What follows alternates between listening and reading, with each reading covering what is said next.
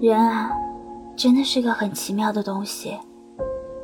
人越专注于明天，也就越害怕明天。大家不妨仔细的想一想：你可以掌控明天吗？你可以掌控明天的所有事情吗？你知道你的明天会怎么样吗？是幸运，还是悲伤的？是要去做自己喜欢做的事情，还是做一些自己讨厌的事情？没人是自愿来到这个世界上的，我们都不知道自己从何而来，又到了何处。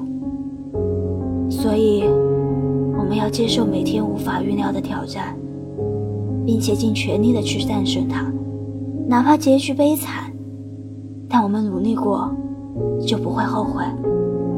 别为过去哭泣，过去已经过去；别为未来焦虑。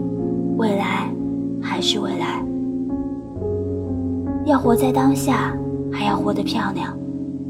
其实从现在开始，你已经从你认为不会过去的事情中幸存下来了。